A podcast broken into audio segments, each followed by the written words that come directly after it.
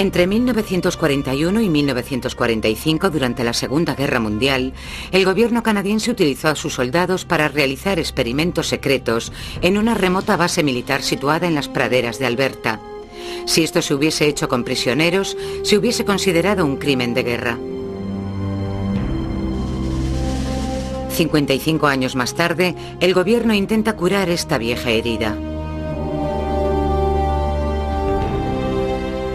Organiza una ceremonia en honor al grupo de veteranos que lucharon en esta guerra secreta, en la que siempre se negó su participación y en la que sus heridas nunca fueron curadas ni compensadas.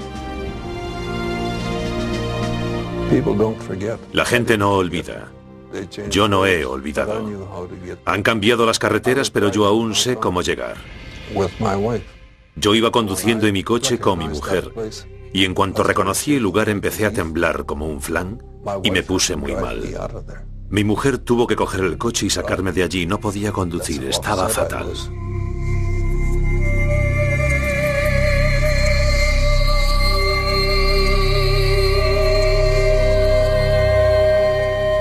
Guerra Secreta. La Odisea de los Voluntarios de Sufil.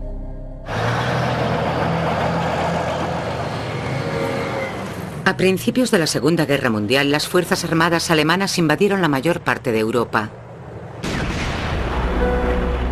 Los ejércitos de Hitler condujeron a los británicos a las playas de Dunkirk. El ejército alemán estaba preparado para invadir Gran Bretaña en cualquier momento. Los que sobreviviéramos íbamos a acabar hablando alemán porque los nazis iban a conquistar Norteamérica. Básicamente era así de sencillo. O si no, entrarían los japoneses por la orilla oeste y acabarían con nosotros. Así que estábamos luchando para sobrevivir. Los aliados creían que Hitler era capaz de todo, incluso de utilizar armas químicas y biológicas. Alemania había usado gas mostaza en la Primera Guerra Mundial y los soldados canadienses habían sufrido los efectos de dicho ataque. También las tropas japonesas lo habían utilizado en Manchuria en 1938 contra los chinos. Los habitantes del oeste de Canadá temían ser los siguientes.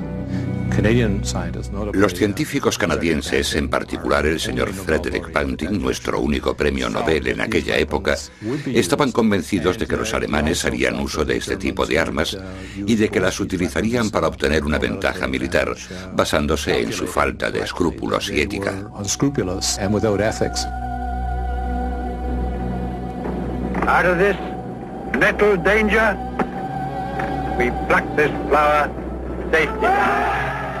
Antes de iniciarse la guerra y sobre todo antes de la conferencia de paz del 38 en Múnich, Banting predijo la mayoría de las cosas que iban a suceder.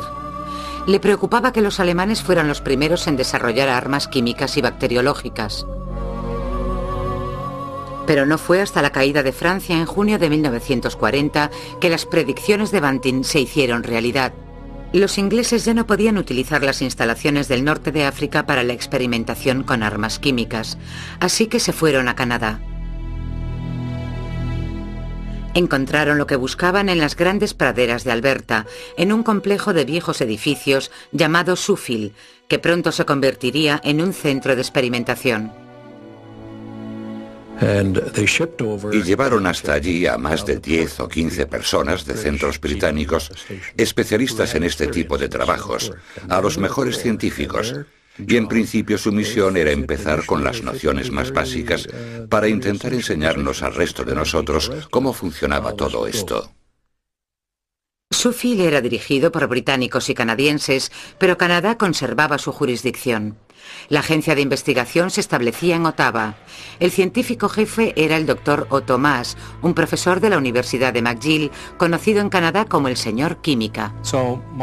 Así que Maas elaboró la agenda de investigación, ya que lo que imperaba era la necesidad de probar los gases que se estaban desarrollando probar las armas que se estaban fabricando de diversas maneras. Una de las maneras de probarlas era ver cómo reaccionarían a la exposición a los gases los soldados. Pidieron al ejército canadiense que reclutara soldados voluntarios. Enseguida se colocaron anuncios en todos los campos de entrenamiento militares. El sargento me llevó a un lado y me dijo, ¿has oído hablar alguna vez de Sufil en Alberta? Yo le dije, no, sargento. Bueno, allí también te lo vas a pasar muy bien. Allí no tendrás que dormir en tiendas de campaña ni utilizar el orinal. Allí hay sábanas y fundas de almohada blancas y la comida es buenísima. Y si quieres comerte tres o cuatro huevos por la mañana, te los dan.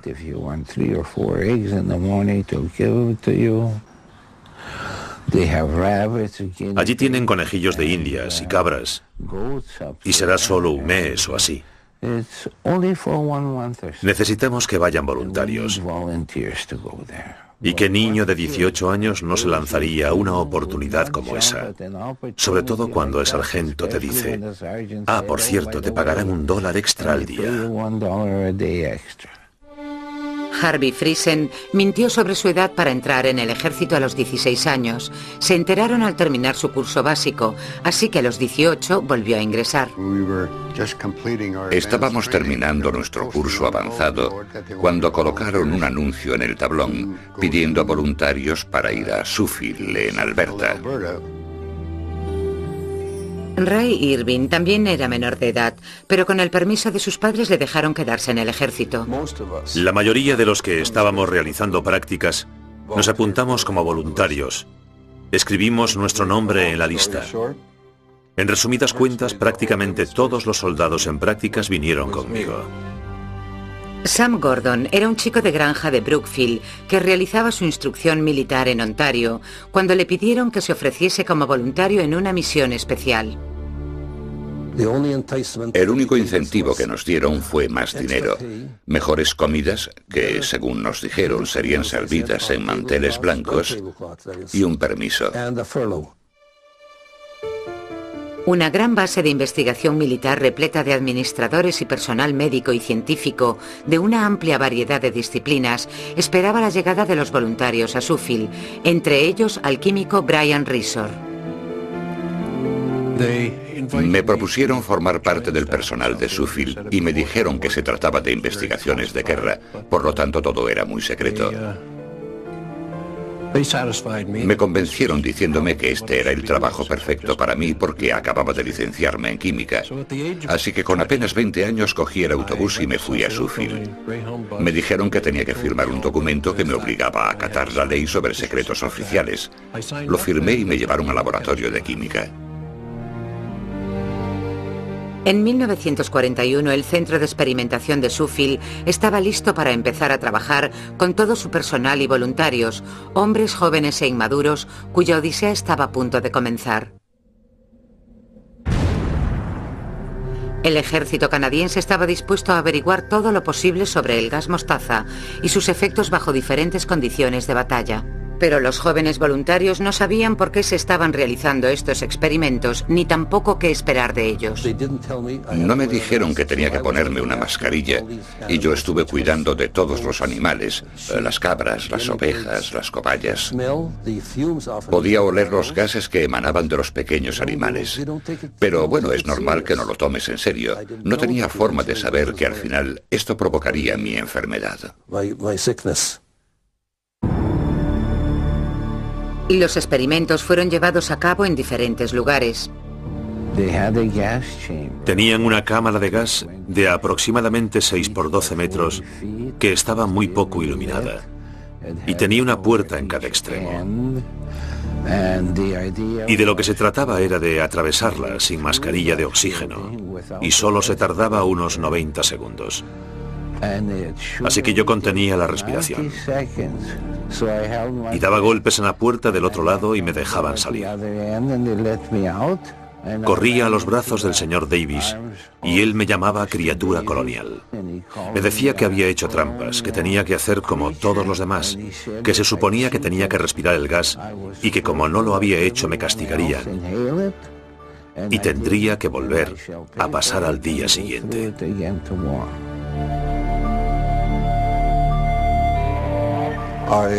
Me ordenaron que llevase a cuatro o cinco chicos a otra cámara de gas que estaba en otro lugar y me ordenaron que no les dejara quitarse las mascarillas de oxígeno. Y nos quedamos en esa cámara, con nuestras máscaras de oxígeno puestas, unos 45 minutos. Hacía muchísimo calor allí dentro.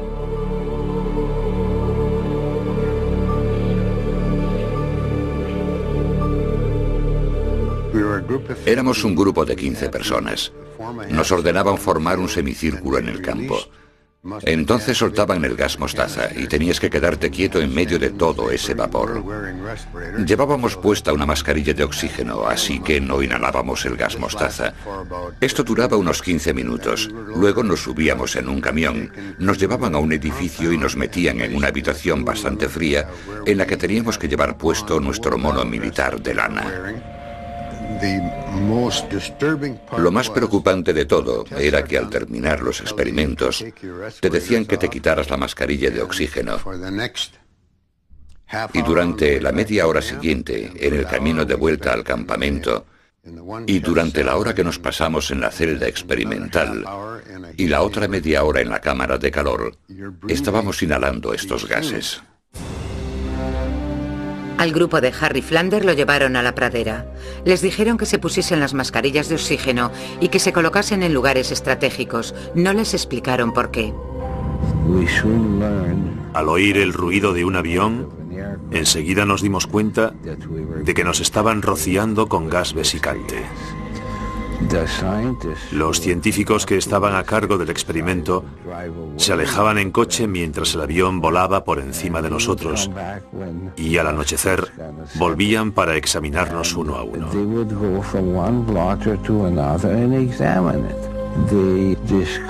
Vieron que yo tenía siete granos, tres de ellos en el homóplato, en la espalda. El ejército aseguró a los voluntarios que probablemente no se produciría ningún daño personal como consecuencia de los experimentos. Pero en la mayoría de los casos provocaron en los soldados todo tipo de síntomas y heridas tanto leves como graves. Por la noche a todos nos empezó a doler mucho el cuerpo y nos salieron grandes ampollas que supuraban agua. Teníamos el cuero cabelludo, las axilas, la ingle y todas nuestras partes íntimas llenas de quemaduras. A la mañana siguiente nos llevaron al hospital de la base donde estuvimos cinco días ingresados. Pensar que tras haber sido expuesto a gas mostaza o a cualquier otro tipo de gas no exista posibilidad de sufrir un daño físico es algo totalmente absurdo.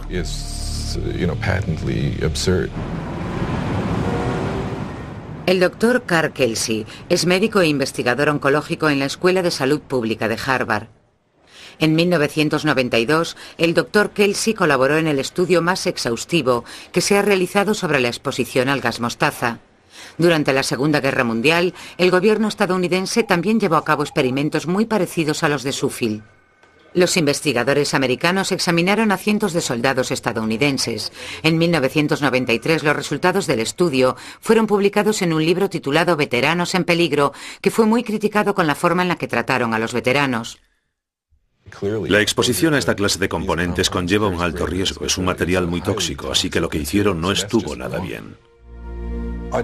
Tenía mucha fiebre. Me ingresaron en el hospital de la base de Sucil con fiebre muy alta y dolor de garganta y seguía teniendo dolor de oídos. Pero me diagnosticaron paperas. Harry Flanders desarrolló unos síntomas aterradores, ceguera temporal seguida de hipersensibilidad a la luz. Me encerraron en un cuarto oscuro durante dos semanas. En el segundo día que estuve allí, un médico bastante joven vino a verme y me dijo que creía que tenía sarampión. Entonces, un par de días después, vino otro y me dijo que tenía paperas. No tenían paperas. Y después de haber vivido esta experiencia, decirles que tenían paperas, eso indica claramente que estaban intentando ocultar la información sobre estos experimentos y por tanto decidieron darles a todos la misma respuesta.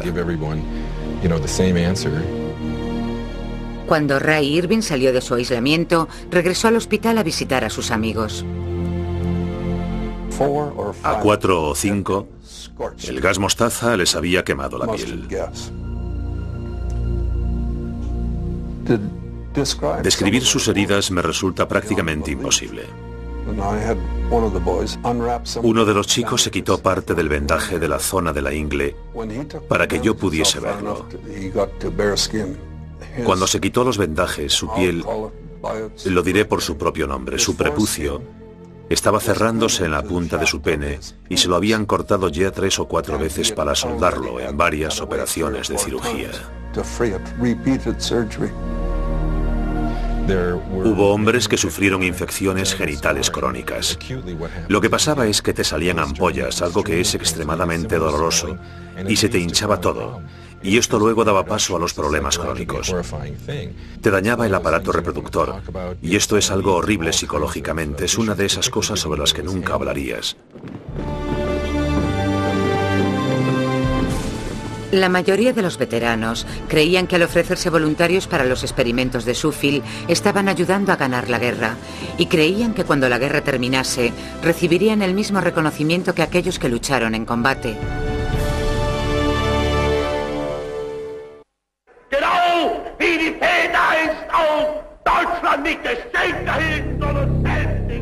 En 1941, los aliados temían una victoria alemana. Este temor influyó en sus decisiones, aumentando su determinación por iniciar una guerra química y biológica. Si usar a seres humanos en su experimentación con gas mostaza suponía un dilema moral para los líderes políticos y militares, se autoconvencían pensando que no les estaban pidiendo mucho más que a los soldados en el frente de batalla. El mundo estaba en guerra y la Alemania nazi estaba ganando mucho terreno. Hubo momentos en los que hablábamos entre nosotros sobre lo que ocurriría si Gran Bretaña fuese derrotada y decidiesen venir a Canadá.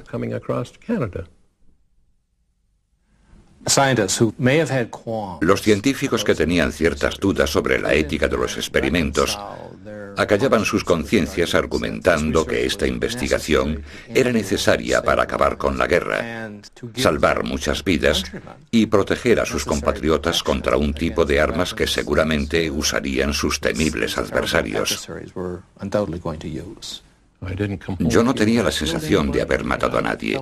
Yo sentía que había contribuido a la guerra y me recordaba que esta había sido la forma más segura de salvar al mundo. Estábamos preparados, sabíamos cuál era el problema y cómo podíamos solucionarlo. La guerra es mala, muy mala. Y si pretendes atacar a un enemigo usando considerables cantidades de gas mostaza, realmente necesitas proteger a la gente. Y en ese aspecto creo que podría ser defendible el considerar la experimentación con humanos. La mayoría de los voluntarios estarían de acuerdo con esto, pero fue la manera en la que se llevó a cabo el programa lo que causó tanto dolor y sufrimiento. Claro que teníamos miedo, porque nosotros no sabíamos en lo que nos estábamos metiendo. Si lo hubiésemos sabido, quizás podíamos haber estado más preparados o quizás hubiésemos aceptado. Pero no sabíamos nada y de repente nos empezaron a hacer todas aquellas pruebas. No hay mucho más que pueda contarles, fue una sensación horrible. Venían a vernos con cuadernos y se dedicaban a pasar las hojas, a mirarnos y a tomar notas de lo grandes que eran las ampollas, del aspecto que tenían hoy y cosas así. No respetaban nuestra intimidad, ni nos aplicaban ningún tipo de tratamiento. Ni siquiera recuerdo que me ofrecieran una aspirina. Ningún médico, ningún personal autorizado nos aplicó ningún tipo de medicación en las heridas que teníamos y dejaron las heridas abiertas y ya está, sin vendajes ni nada. En la Primera Guerra Mundial ya vimos muchas de las heridas que provocaba el gas mostaza. No había necesidad de observar qué pasaría cuando fueran expuestos al gas. El sulfuro de cloroetilo, comúnmente llamado gas mostaza, fue sintetizado por primera vez a mediados de 1800 y a principios de los años 30 ya se habían publicado estudios detallados sobre sus efectos en seres humanos. ¿Por qué entonces necesitaban los aliados experimentar con los soldados? Esta es una pregunta que se ha hecho muchas veces porque cuestiona algo realmente importante, un asunto ético. No podían simplemente haberse basado en la experiencia de la Primera Guerra Mundial, en la que hubo más de un cuarto de millón de víctimas de este gas. ¿No podían simplemente haber consultado los documentos? Y la respuesta es sí, por un lado, pero en su mayoría no, porque estos gases eran mucho más refinados. El nivel tóxico del gas mostaza era mucho más alto en 1939 que en el 18, y también se usaron unos sistemas completamente diferentes para la liberación del gas.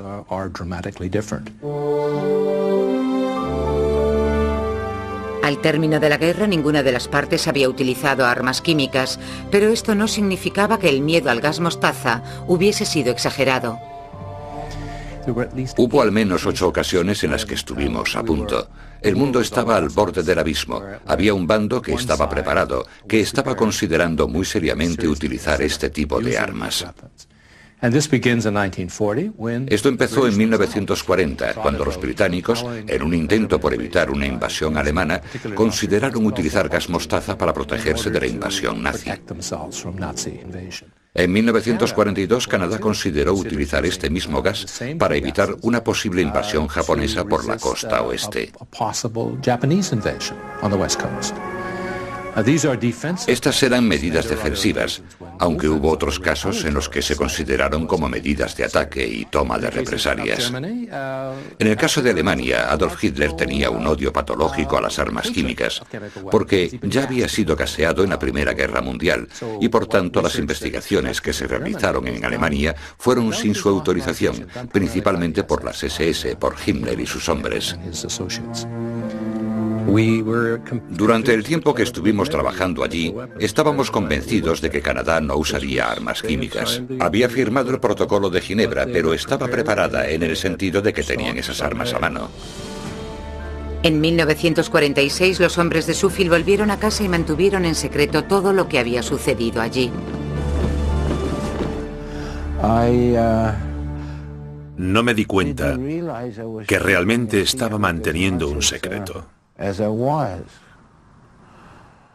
Simplemente estaba esperando porque nos dijeron que siete años después de la guerra se levantaría el secreto oficial, pero eso nunca pasó. No pensé que tuviese mucho sentido contárselo a nadie. No sé qué hubiese ganado con contarlo.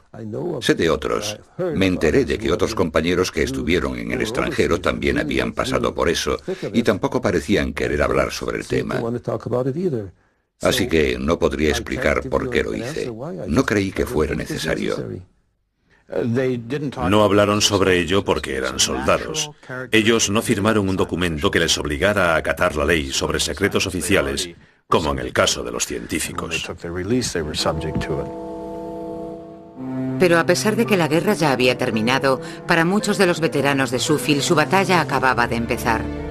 Al terminar su servicio, sus historiales médicos estaban en blanco, sin ningún tipo de información sobre cómo tratar los síntomas en el caso de que se presentasen, y lo hicieron. Al terminar la guerra, el ejército simplemente dejó que los veteranos de Sufil se fuesen a casa. No se les avisó de que podrían surgir complicaciones como consecuencia de la exposición al gas. Cáncer, enfermedades crónicas pulmonares y cicatrices en cualquier parte que hubiese sido expuesta. También podrían surgir problemas de visibilidad debido al contacto con los ojos e infinidad de efectos crónicos en los distintos órganos como consecuencia de la exposición. En 1946 retomé mi vida como ciudadano normal. Y antes de que acabara ese año me empezaron a salir todo tipo de ampollas en manos y brazos. Estuve tres veces ingresado en el hospital militar de Winnipeg. No paré de repetir que en 1945 había formado parte de un programa experimental en Suffield, Alberta, en el que había sido expuesto a gas mostaza y que estos eran los efectos secundarios. Cada vez que contaba la historia me decían, en su historial médico no hay ningún tipo de información que indique que haya estado usted en Suffield, ni que haya sufrido ningún tipo de daño. Nada más terminar la guerra, Ray Irving fue trasladado a la Marina canadiense, donde empezó a tener síntomas inusuales. Me salieron unos bultos. En toda la parte de detrás de la cabeza y del cuello de cada folículo del pelo me salieron pequeños forúnculos. Fue realmente doloroso y duró bastante tiempo. Los médicos me dijeron que creían que se trataba de una reacción alérgica al metal y me dijeron que tendría que intentar eliminar algunos de los metales a los que yo debía de estar reaccionando. Los médicos me dijeron, guarde todos sus cubiertos metálicos. Yo creo que fui el único soldado del ejército del Pacífico que comía con cubiertos de porcelana. Después de terminar las primeras pruebas me encontraba un poco mal, pero no me imaginé que fuera nada grave. Pensé que quizás fuera una congestión o un resfriado. No fue hasta 1980 cuando realmente empecé a sentir los efectos. Me diagnosticaron asma y estuve bastante mal. Estuve unos cuantos años con muchos dolores. Cuando les conté por lo que había pasado, me dijeron que el daño podía permanecer latente durante muchos años. Yo a veces, sin razón aparente, tengo fiebre y llego hasta los 41 grados. Me pasa cada dos años o así.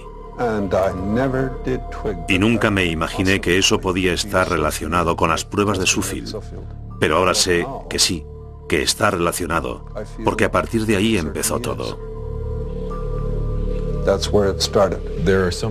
Hay muchísimos efectos crónicos como consecuencia de la exposición al gas y la gente estuvo mucho tiempo desinformada, con lo cual es totalmente comprensible que ellos ahora se pregunten si algo o todo está relacionado con esto.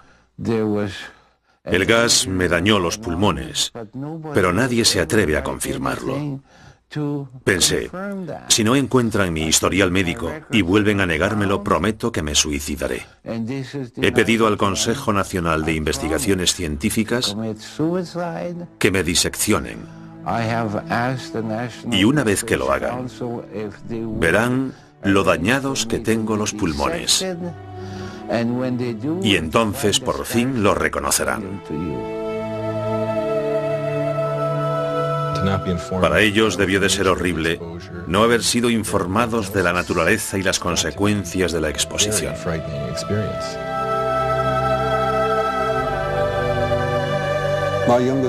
Mi hija pequeña nació con un eczema tan fuerte que también lo ha heredado su hija.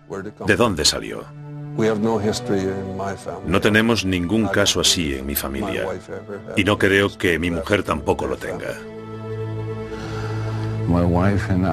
Mi mujer y yo sufrimos muchísimo cuando mi hijo de nueve meses murió repentinamente en Alemania, en un hospital británico, debido a una misteriosa enfermedad cardíaca. Luego murió mi otro hijo de una misteriosa enfermedad cardíaca en Montreal. Tenía 32 años. No hay ninguna explicación para ello. He perdido dos hijos, no tengo más hijos y es muy doloroso. Esta gente hizo algo increíble y como consecuencia tienen el riesgo de padecer un número significativo de problemas médicos. Y yo creo que nuestra obligación es cuidar de estas personas.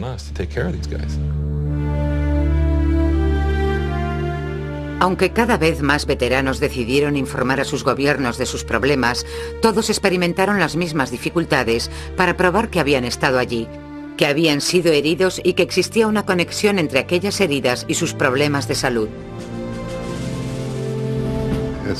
Ha sido muy difícil para nosotros. Hasta 1990 no empezaron a dar compensaciones económicas y tratamientos a aquellos veteranos que lo necesitaran, pero esto aún no ha terminado. Si decides llevar a cabo esta clase de experimentos, si le haces esto a la gente, creo que es muy importante asumir la responsabilidad de lo que les ocurra a estos hombres. Has de hacerlo de manera ética, razonable y compasiva. Cuando acabó la guerra, los informes fueron guardados bajo llave en algún almacén. Um, um, Su secretismo ha evitado que los investigadores hayan podido tener acceso a los informes. Creo que el ejército y aquí incluyo al ejército canadiense, tenía una obsesión enfermiza por mantener ciertas cosas en secreto.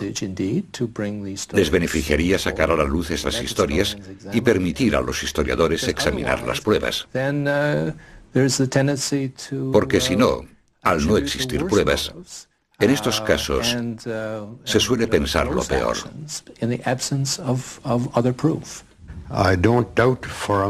No dudo ni por un momento que para el gobierno de aquella época y para el ejército, la experimentación con humanos fuera algo muy fuerte. Por tanto, hicieron todo lo que pudieron para deshacerse de toda la información y negarlo una y otra vez.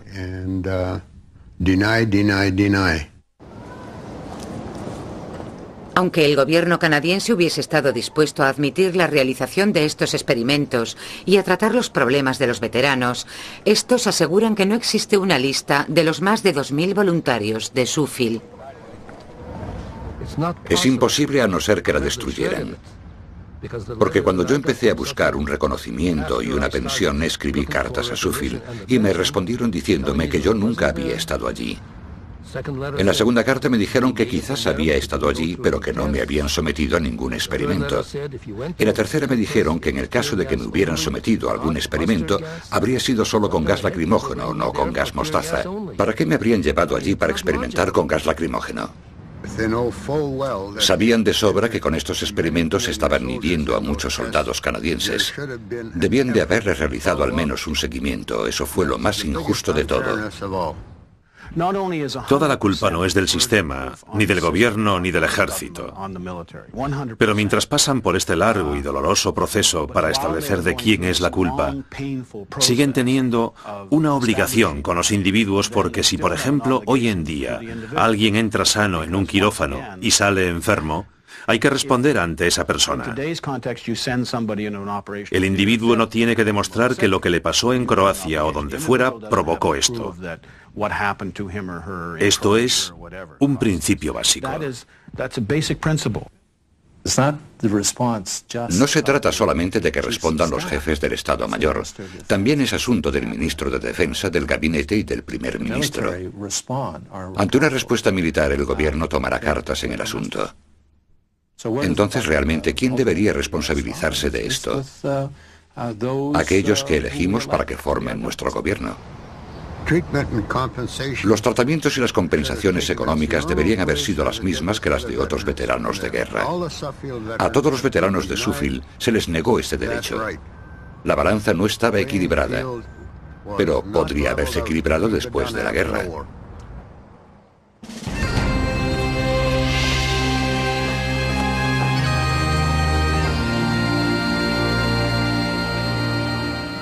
55 años después, el gobierno de Canadá toma cartas en el asunto gracias al diputado liberal John Bryden.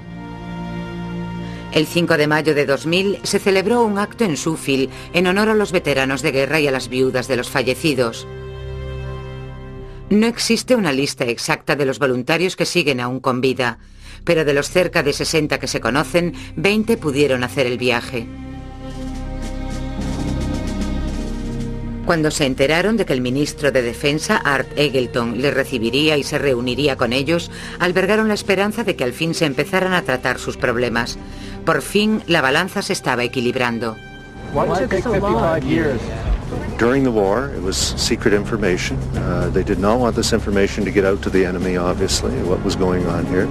And during the Cold War and the prospect of chemical and biological weaponry perhaps being used in another occasion, it was determined that uh, it wasn't the appropriate thing to do. Do you think the compensation uh, that we have in place for that sort of thing is? is I, I, don't. I don't administer the compensation. I'm the Department of National Defense. The Department of Veterans Affairs uh, does that.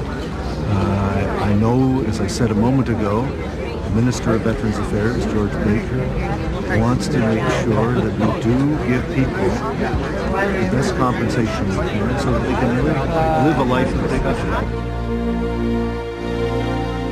La indignación de muchos veteranos es que incluso hoy en día tienen que suplicar y luchar para poder recibir un tratamiento y una compensación económica. Pero ahora su lucha es un poco menos solitaria, ya que desde mediados de los 90 los veteranos han estado compartiendo sus secretos de guerra.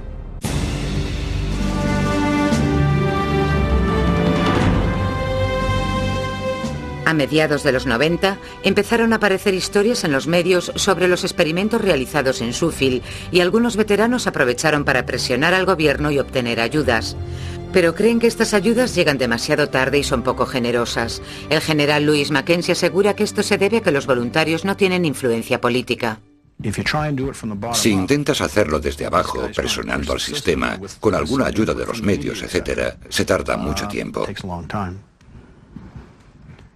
Sería percibido como una especie de estrategia para retrasar el proceso, para dar largas al asunto y dar tiempo a que todos se mueran, y así no habría ya de qué preocuparse. Ni siquiera en sueños me puedo imaginar a ningún canadiense que llegase a esa conclusión. Me sentiría muy avergonzado de un sistema que fuese capaz de hacer eso, y estoy convencido de que este no es el caso. Pero sí que se necesita un empujón. Hay que convencer a alguien que esté arriba para que las cosas empiecen a funcionar. El general Mackenzie asegura que los veteranos se merecen algo mejor, que se podía haber gestionado de otra manera. Sin lugar a dudas admitiré públicamente la contribución de todos y cada uno de ellos por su nombre, para que no se les reconozca como grupo, sino como individuos. Me comunicaré con ellos.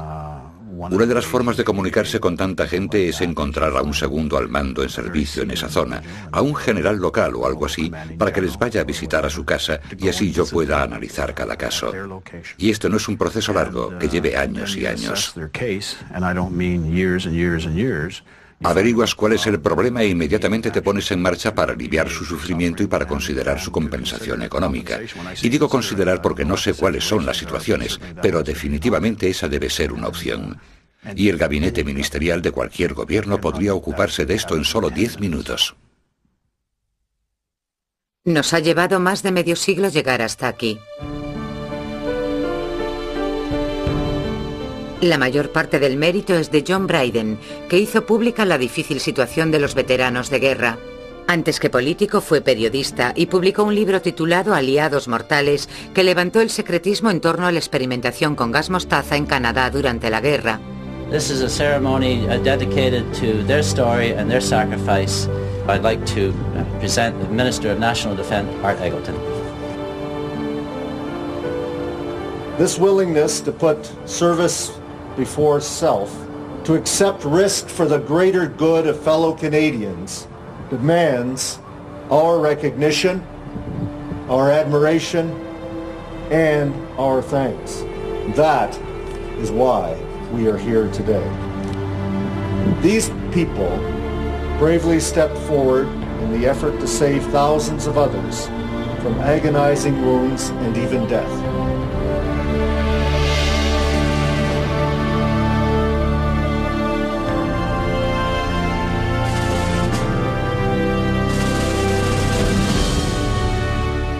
La mayoría de los veteranos de guerra y las viudas de los fallecidos que acudieron a la ceremonia apreciaron este gesto de reconocimiento.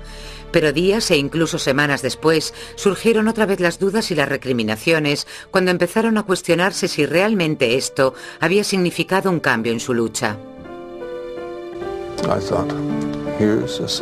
Realmente para mí la ceremonia no significó nada. Reviví viejos recuerdos que tenía muy adentro. Y pensé que de todos los hombres que habían estado allí, solo había 20. ¿Dónde estaba el resto? ¿Muertos? ¿O qué había pasado? ¿Dónde estaban? Eso fue lo que más me impresionó. Entonces, si esto era lo que había pasado, ¿por qué yo había sobrevivido?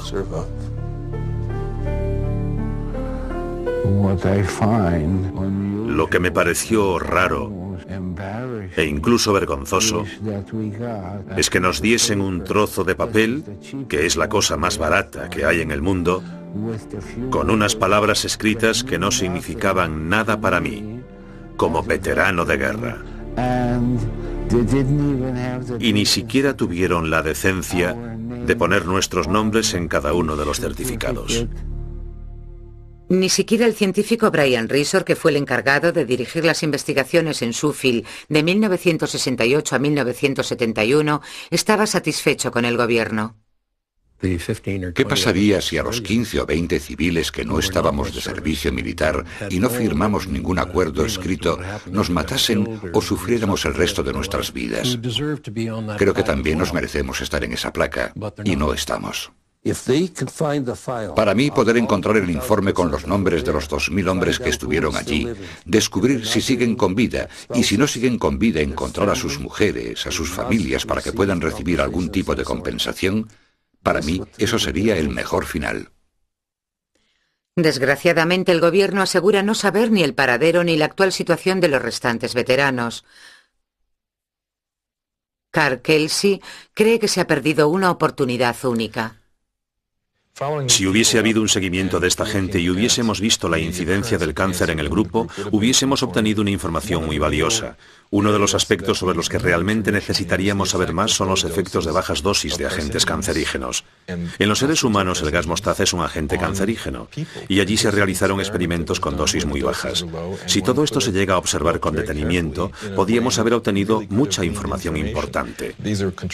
Fueron experimentos controlados realizados con seres humanos y la mayoría de ellos se hicieron para nada, muy pocos sirvieron. Así que en realidad podíamos haber aprendido mucho de esto, pero no lo hicimos. Es una desgracia, realmente es algo espantoso. Estos tíos lo arriesgaron todo. Les dijeron que no se lo contaran a nadie y luego les ignoraron. Fue un experimento en toda regla porque duró 50 años. Para mí, son héroes. Paradójicamente, después de todo lo que han pasado, ninguno de estos hombres se arrepiente de haber estado allí. De hecho, al igual que los soldados que se enfrentaron al enemigo en las líneas de batalla, están orgullosos de haber luchado en su pequeño rincón de la guerra. Estoy orgulloso de poder haber servido a mi país a pesar de que esto ha supuesto un montón de sacrificios. Cuando mires atrás tienes que pensar que tu vida ha valido la pena y Sufil fue parte de ella. Yo estaba totalmente orgulloso de llevar mi uniforme y servir a mi país. Y fui a todos los lugares que me ordenaron para servir a la patria.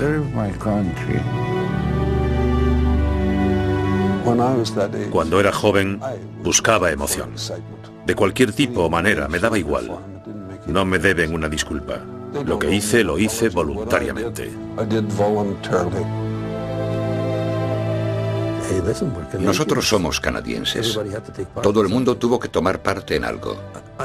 Yo no estaba recuperado, así que me retiraron del servicio militar y me llevaron de vuelta a la granja, porque querían que nosotros llevásemos una vida normal. Así que nunca fui al extranjero. Pero en esa época yo hice todo lo que me dijeron, porque era joven, ingenuo y atrevido. El gas mostaza fue sintetizado por primera vez hace más de 100 años. La mayoría de la gente sabe que fue un arma química de la Primera Guerra Mundial, pero como atestigua nuestra historia, también jugó un papel secreto en la Segunda Guerra Mundial. En 1946 el gobierno canadiense cogió 30.000 barriles de gas mostaza que recorrieron en tren todo el este de Canadá hasta Halifax. Allí los subieron a una vieja embarcación.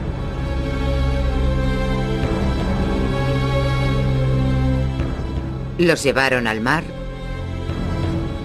y los hundieron con la artillería de los buques de guerra.